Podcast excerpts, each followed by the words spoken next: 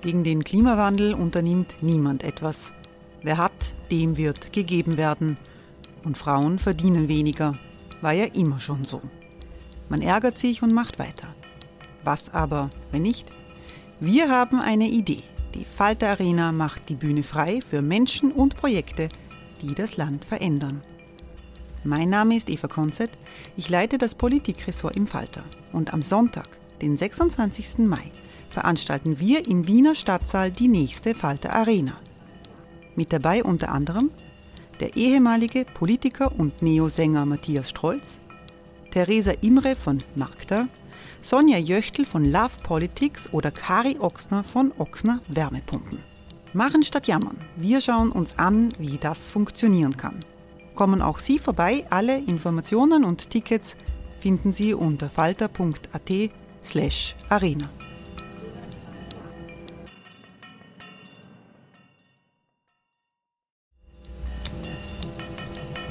Falter-Podcasts werden durch Werbung unterstützt. Das hilft bei der Finanzierung unseres journalistischen Angebots. Quality sleep is essential. That's why the Sleep Number Smart Bed is designed for your ever-evolving sleep needs. Need a bed that's firmer or softer on either side? Helps you sleep at a comfortable temperature? Sleep Number Smart Beds let you individualize your comfort so you sleep better together. JD Power ranks Sleep Number number 1 in customer satisfaction with mattresses purchased in-store. And now, save 50% on the Sleep Number limited edition Smart Bed for a limited time. For JD Power 2023 award information, visit jdpower.com/awards. Only at a Sleep Number store or sleepnumber.com.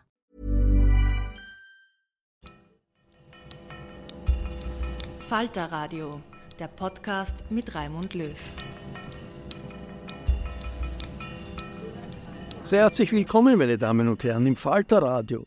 In der folgenden Sendung hören Sie Ukrainerinnen und Ukrainer, die eineinhalb Jahre nach Putins Angriff über die Folgen des Krieges und die Widerstandskraft ihrer Gesellschaft sprechen. Die Filmemacherin Alina Horlova und die Übersetzerin Hanna Kirienko geben Einblick in ihr Engagement.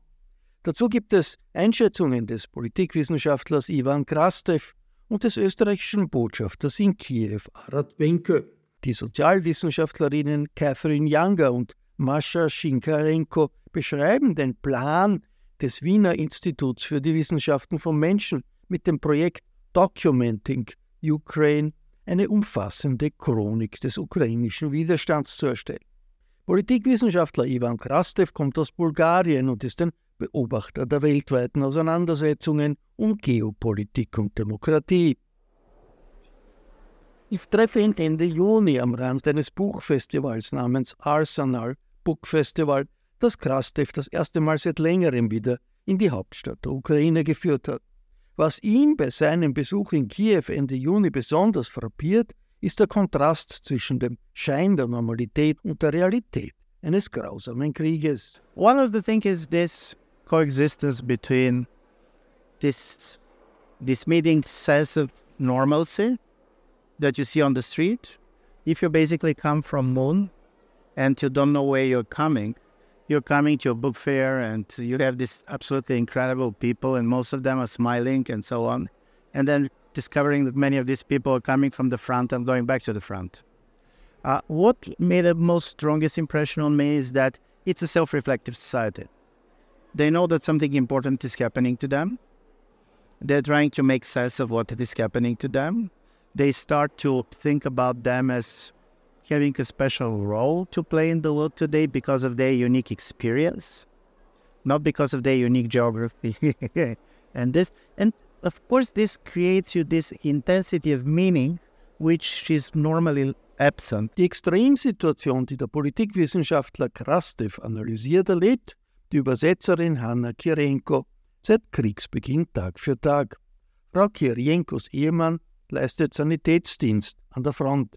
Sie selbst war in der Nacht vor unserem Gespräch im Luftschutzkeller ihres Hauses. Night, uh, so I heard a red alarm. I read information uh, from our uh, um, air defense that uh, missiles are already flying. So I took uh, um, like my backpack and I went there. And um, af- afterwards, my brother was three children and his wife came as well. So we waited uh, like uh, about an hour, and then it uh, can they canceled the raid alarm, and we returned to our beds. Must be pretty difficult for your brother with the kids. Yes, because uh, two of them are teenagers, so mm, it's uh, easier. But uh, one of them is eight years old, so he is sleepy, and you know he doesn't want to go up and, and go somewhere at night, of course.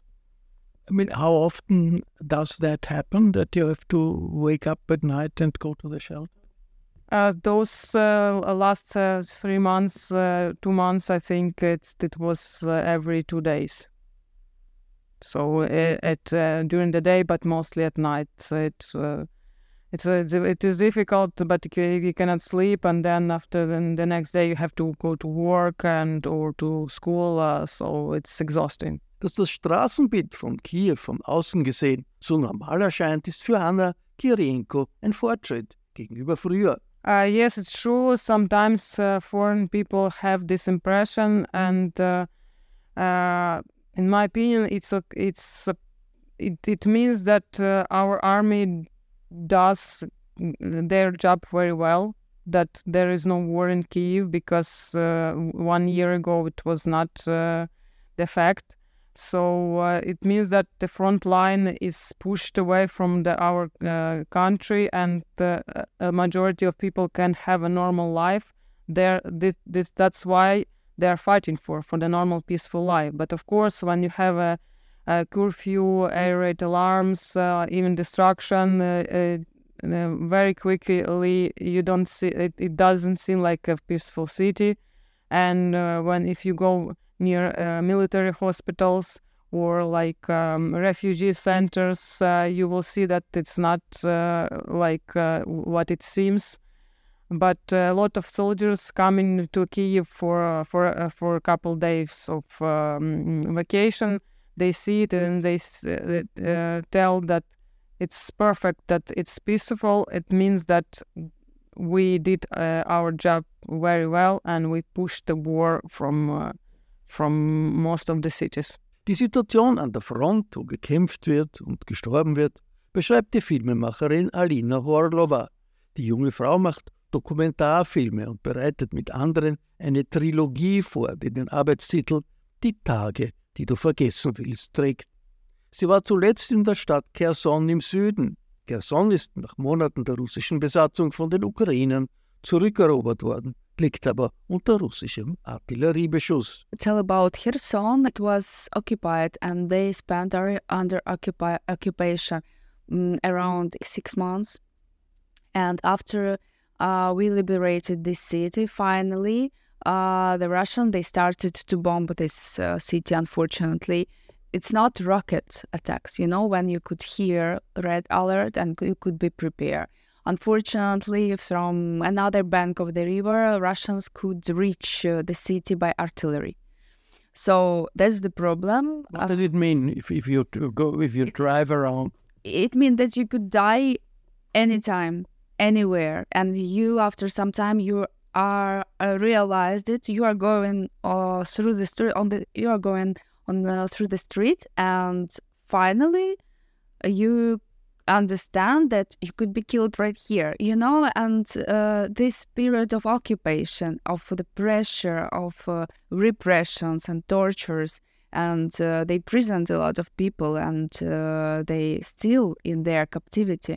It, I mean, uh, people, um, you could feel it in the society. There are not so much people there, but anyway, you could feel this like um, uh, something like a depression.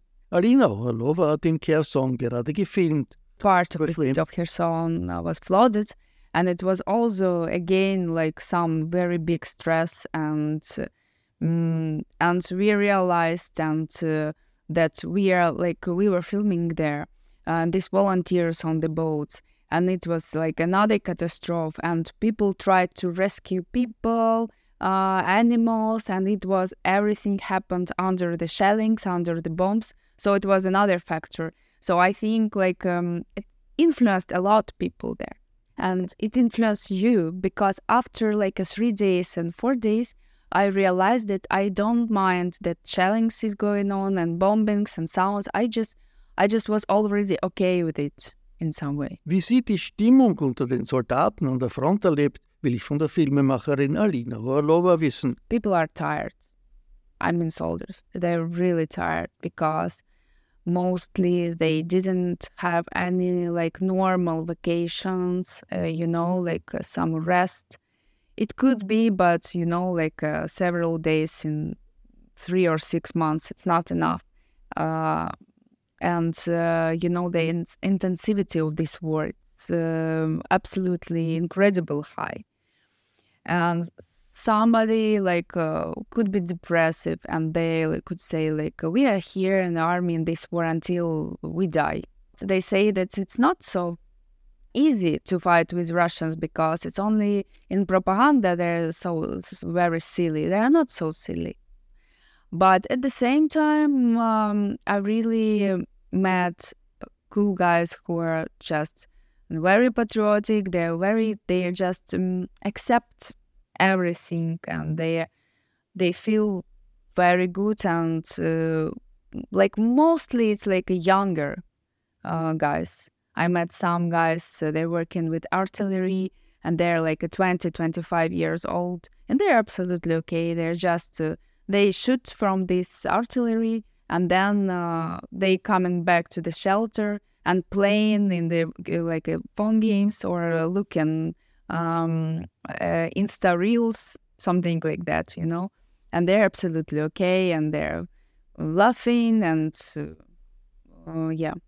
So it depends very much, and of course you could see in the front line fear, how we are filming, you know, in stabilization point.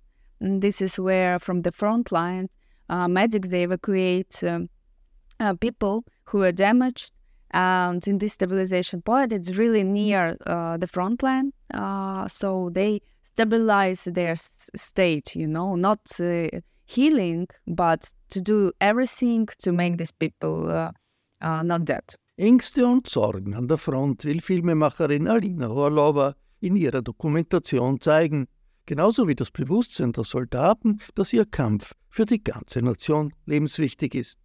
Alina Orlova führt uns nach Butscha, eine Stadt 30 Kilometer nordöstlich von Kiew, die zum Symbol der Grausamkeit der russischen Besatzung geworden ist. Als die Besatzer nach mehreren Wochen abzogen, hinterließen sie ein Massengrab, in dem 100 zivile Opfer begraben waren. Um die Bevölkerung zu terrorisieren, hatte man die Toten tagelang auf der Straße liegen lassen. Stadtarchivar Igor Bartki führt uns hinter die Kirche von Butscha, wo die Massengräber gelegen sind. die Filmemacherin Alina Horlova übersetzt. 67 чоловік. Тобто це було 57 цивільних і 10 військових. 9 часа. 10. 10. 10. Uh, yeah, so like um, as you have seen the situation that Associated Press uh, like showed that people are laying on the street. As I understood, like uh, this situation was in different uh, districts of uh, of Bucha and uh, like they tried to collect all these dead persons and around 9 9 of march uh, they buried them but for some uh, to some di- uh, districts they couldn't reach you know because is that я правильно розумію, що пересування по місту було е, важке. Тобто, Ну, не те, що важке, воно було небезпечне. Е, чесно кажучи, так невеличкі квартали можна було пройти, бо е, ну, були як їхні блокпости, е, стояв там БТР або ну, якась техніка на перехресті, і вони контролювали, тобто вулицю, оце, трасу. Ну, ну, можна було перейти, але можна було отримати кулю. кулю. Uh, it was very dangerous to move uh, through the city when the Russians was was here, were here, and because they uh, organized a lot of checkpoints and they check all people, and sometimes uh, you you couldn't like from one district go to another sometimes, and of course you could try, but they could shot shot you. And as I understand it, that's what happened with all these people. Das Massaker von Butscha, das Stadtarchivar Igor Bartkiv beschreibt, hat schlagartig bewusst gemacht, dass es beim russischen Krieg gegen die Ukraine nicht um einen Streit über Territorium geht, sondern um das Überleben der Ukraine als Nation. Ist die Ukraine in Putins Weltsicht doch Teil Russlands? Das Symbol für Widerstandswille und Nationalbewusstsein in der Ukraine ist der Maidan, der große Platz im Zentrum von Kiew, an dem 2014 Tausende wochenlang unter blauen EU-Fahnen und blau-gelben ukrainischen Fahnen gegen den moskauerigen Präsidenten Janukowitsch demonstriert haben. Janukowitsch blockierte ein Abkommen der Ukraine zur Verbindung mit der Europäischen Union. Die Sonderpolizei eröffnete das Feuer und es gab über 100 Tote. Das Massaker am Maidanplatz löste einen Volksaufstand aus und der Putin-hörige Präsident floh nach Russland. Die Annexion der Krim und der verdeckte russische Einmarsch in der Ostukraine waren die Reaktionen des Kreml. Die Übersetzerin Hanna Kirienko führt mich über die Treppe mit den Fotos der Gefallenen. Jede Revolution hat ihre Märtyrer.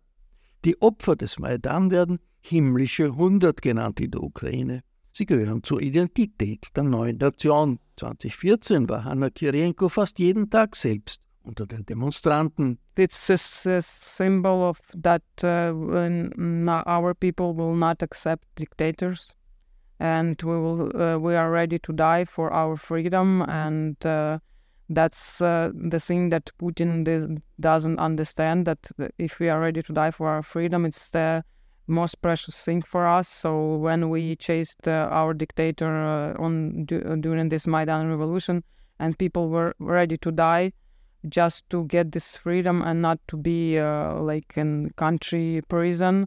So uh, for us, it's a symbol uh, that we have to honor their, um, they, their memory and we have to fight and not to lose this freedom. Ob ein Waffenstillstand und ein territorialer Kompromiss mit Russland für Sie denkbar ist, damit das Leiden aufhört, frage ich die Übersetzerin und Aktivistin Hanna Kirienko. I think uh, 90% of our society will not accept the ceasefire uh, and will not accept any compromise because uh, we paid the highest price, and now we we don't uh, want to compromise with uh, the invaders and terrorists. So we will continue to fight, and I think our society will not accept compromise because for us, our uh, like opinion is that Russian occupation is uh, much more worse than the war. Hey, Dave. Yeah, Randy. Since we founded Bombas, we've always said our socks, underwear, and T-shirts are super soft. Any new ideas? Maybe sublimely soft. Or disgustingly cozy. Wait, what? I got it. Bombas. Absurdly comfortable essentials for yourself and for those facing homelessness. Because one purchased equals one donated. Wow, did we just write an ad? Yes. Bombas. Big comfort for everyone. Go to bombas.com slash ACAST and use code ACAST for 20% off your first purchase.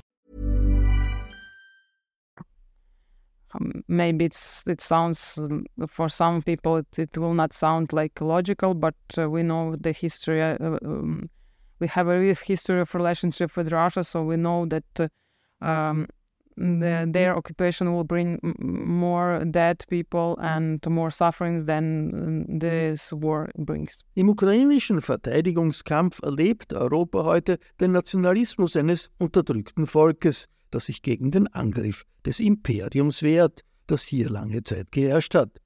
Politikwissenschaftler sprechen von einem nationalen Befreiungskrieg gegen das russische Imperium, vergleichbar mit den Unabhängigkeitsbewegungen in Afrika und anderen Teilen des globalen Südens gegen frühere Kolonialherren.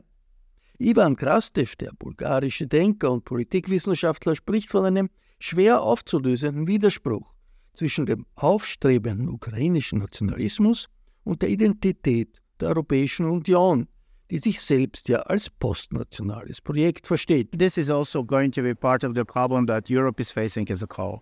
Because European project was very much based on post-nationalism. And during the Yugoslav wars, Europe basically defined itself in opposition to nationalism. Nationalism cannot be good.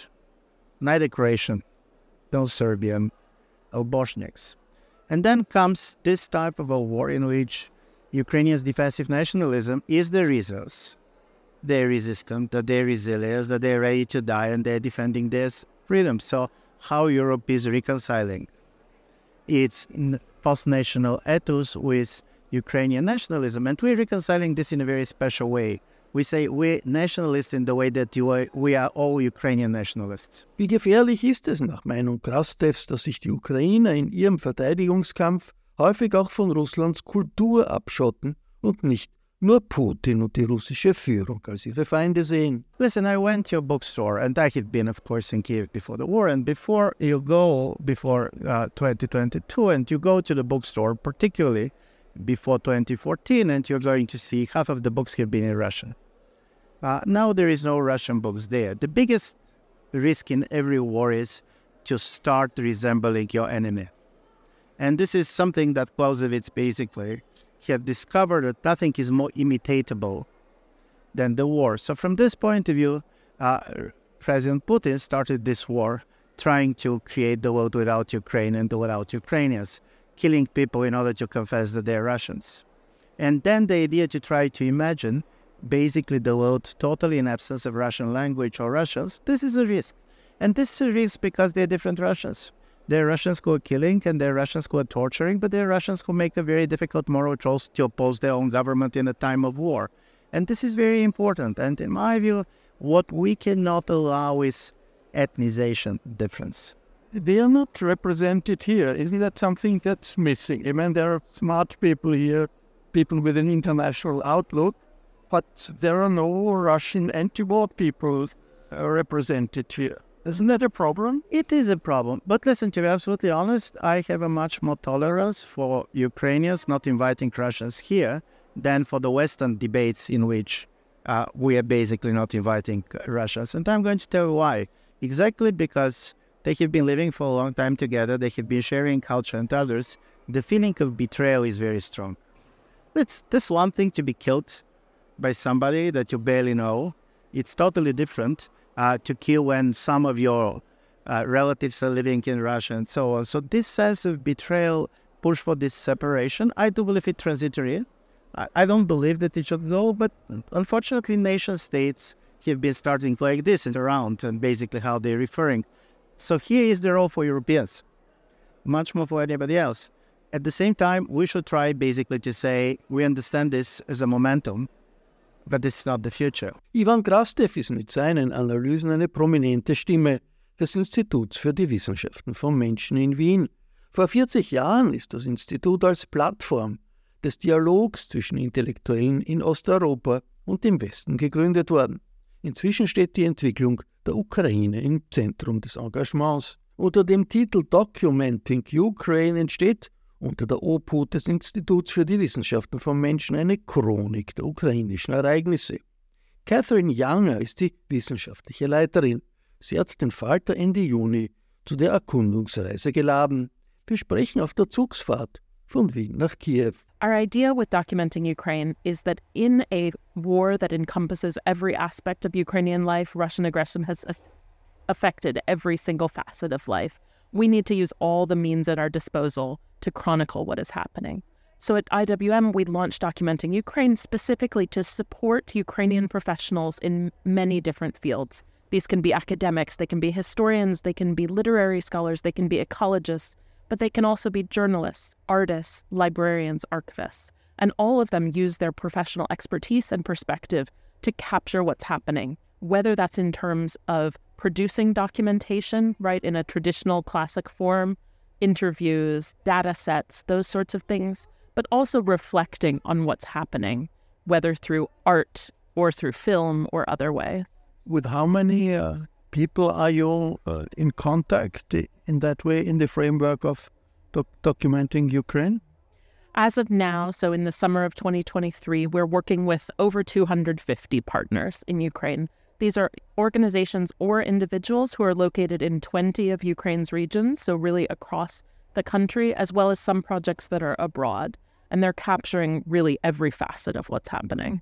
And concretely, what would they do? Uh, give us an example of a place, uh, a prominent place like, like Lviv, for instance. What would people in Lviv do in the framework of uh, uh documenting Ukraine?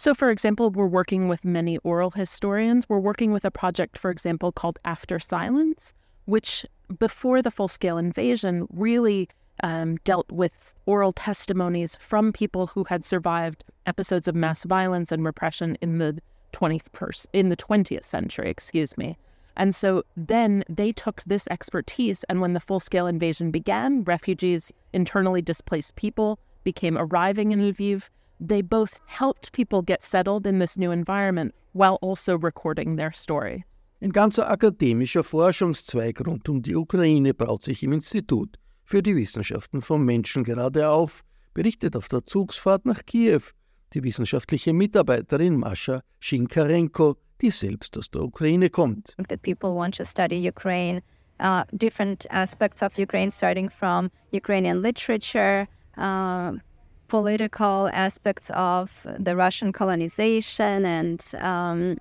how do we think about the current war from that historical perspective and, and those analytical lenses. Uh, so a lot of post-colonial scholarship is emerging. Das besondere Forschungsinteresse bei Mascha Schinkarenko gilt den Krim-Tataren, die seit der russischen Annexion der Krim besonderer Repression ausgesetzt sind. Für ihre Recherchen war die Sozialwissenschaftlerin wiederholt auch selbst auf die Krim gereist. By the time I uh, managed to go to Crimea in 2020, the people who stayed, they have already lived through the worst periods of the Russian occupation. Many families have or know someone who has been detained by Russia. I would say that the whole Crimean Tatar community is affected by the, um, the Russian authoritarian regime. Lots of people are um, charged with the terrorist extremist accusations. And uh, one of the women that I interview, she uh, she have she has three children, and her husband was taken in one of the raids, and he recently received 20 years in prison. Lots of people are constantly in this state um, where they anticipate that something like this can happen. There is constantly raids at 4 5 a.m in the morning when they come and uh, try to intimidate the family and take away the usually they take away men they take them to the to prison and they they charge them with extremism or terrorism and they send them to russia to serve their sentences in, in the Russian prisons. Uh, there are whole villages where only women live. The people you talk to, did they feel, speak freely to you, or, or was that difficult? So they are uh, very, very careful to who they talk to. Uh, the the the general mood in Crimea is uh, thus that you won't even talk to your neighbor because usually it is the neighbors who um, tell the police or spy on spy on you. Yes. Die Republik Österreich hat in Kiew keinen leichten Stand. Waffenlieferungen, die das Land dringend braucht, gibt es keine. Auch politisch gehört Österreich innerhalb der Europäischen Union nicht zu den Staaten, die einem möglichen EU-Beitritt der Ukraine besonders offen gegenüberstehen. Beim Arsenal Buchfestival in Kiew gibt Präsident Volodymyr Zelensky eine auf Österreich bezogen verhaltene Antwort auf meine Frage nach der Solidarität der Europäer. I can only think uh, to be thankful for uh, European society, just for ordinary people. Ich kann nur sagen, in der europäischen Gesellschaft dankbar. Sie wissen, was Ihre Regierung tun kann und in welche Richtung sie etwas langsam geht. Wir dürfen vor Russland keine Angst haben. We have not to be afraid of Russia. Das Bemühen der österreichischen Bundesregierung, sich mit dem Argument Neutralität aus der Idee einer Sicherheitsgarantie der EU für Europa herauszunehmen, löst manches Kopfschütteln aus. Bemerkenswert ist die breite humanitäre Hilfe, die aus Österreich geliefert wird. Der österreichische Botschafter in Kiew, Arpad Benke, wirbt für Österreich und in Österreich für ukrainische humanitäre Projekte. Darunter befindet sich ein Rehabilitationszentrum für Kriegsversehrte, das in Lemberg vom österreichischen Honorarkonsul in Odessa André Stavitzer initiiert wurde. Der Name, den die Gründer dem Rehabilitationszentrum für Kriegsverletzte in Lemberg gegeben haben, ist Superhumans, das regelmäßig österreichische Ärzte zur Mithilfe bei der Rehabilitation kommen. Das ist einer der Wünsche der Organisatoren, sagt Botschafter Arpad Benkö. Es ist ja so, dass es viele, viele tausende Opfer äh, des Beschusses durch Russland gibt. Ähm, dabei spielt das größte Thema Gliedmassen. Tausende von Menschen, Kinder, Frauen, ältere Menschen haben ihre Gliedmaßen verloren durch den Beschuss. Und ähm, sein Ziel, das, das, Ziel des Honorarkonsuls in Odessa war es, ein Spital zu errichten, ähm, wo äh, in geeigneter Weise diesen Menschen geholfen werden kann. In einer ersten Phase eben durch Prothesen und in einer zweiten durch Rehabilitation. Und dank privaten Financiers äh, aus Großbritannien und den Vereinigten Staaten ist es gelungen, das bereits zu errichten. Es wurde vor wenigen Wochen eröffnet. Und es ist äh, großes Interesse daran, auch, dass äh, es eine österreichische Beteiligung gibt, zum Beispiel äh, durch die Hospitierung von österreichischen Fachärzten, die dorthin für zwei Wochen kämen, um den ukrainischen Ärzten zu helfen, zu adaptieren und um zu schauen, wie kann man das möglichst gut, äh, möglichst gut jene jenen helfen, die sich gerade in Rehabilitation befinden. Für die Ukraine sind Partnerschaften lebenswichtig im Kampf gegen die Invasion und ihre Folgen. Auch Europa muss sich auf neue Realitäten einstellen. Ich bedanke mich bei allen Gesprächspartnern, die uns in Kiew zur Verfügung gestanden sind. Ich verabschiede mich von allen, die uns auf UKW folgen. Aktuelle Berichte aus der Ukraine und über die Ukraine gibt es regelmäßig im Falter. Ich empfehle ein Abonnement des Falter. Alle Informationen gibt es im Internet unter der Adresse abo.falter.at. Ursula Winterauer hat die Signation gestaltet, Philipp Dietrich betreut die Audiotechnik im Falter. Ich verabschiede mich bis zur nächsten Sendung.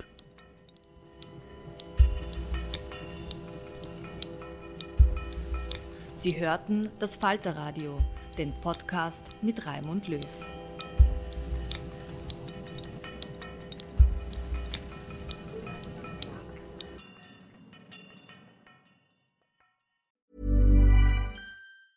Even when we're on a budget, we still deserve nice things.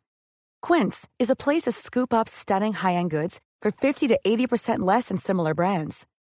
They have buttery soft cashmere sweaters starting at $50 luxurious Italian leather bags, and so much more. Plus, Quince only works with factories that use safe, ethical, and responsible manufacturing. Get the high-end goods you'll love without the high price tag with Quince. Go to quince.com/style for free shipping and 365-day returns. Even when we're on a budget, we still deserve nice things. Quince is a place to scoop up stunning high-end goods for 50 to 80% less than similar brands.